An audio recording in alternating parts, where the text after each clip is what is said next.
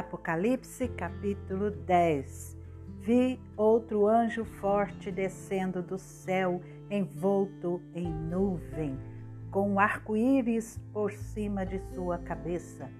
O rosto dele era como o sol e as pernas eram como colunas de fogo.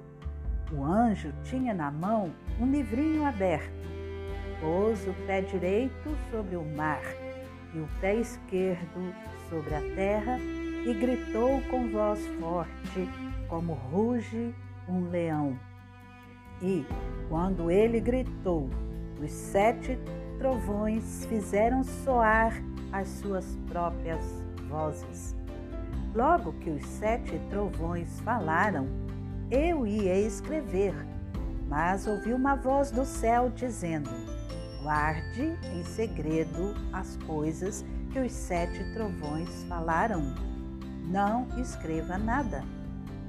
Então o anjo que vi em pé sobre o mar e sobre a terra levantou a mão direita para o céu e jurou por aquele que vive para todo sempre, o mesmo que criou o céu, a terra, o mar e tudo que neles há, dizendo: já não haverá demora, mas nos dias da voz do sétimo anjo, quando ele estiver para tocar a trombeta, então se cumprirá o mistério de Deus, como ele anunciou aos seus servos, os profetas.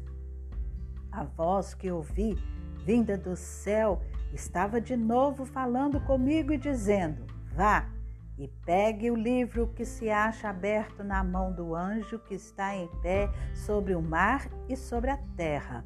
Então fui ao anjo, pedindo-lhe que me desse o livrinho.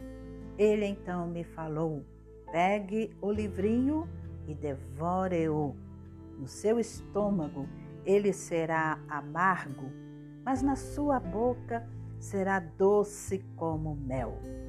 Peguei o livrinho da mão do anjo e o devorei. Na minha boca era doce como mel. Quando, porém, o comi, meu estômago ficou amargo. Então me disseram: É necessário que você ainda profetize a respeito de muitos povos, nações, línguas e reis.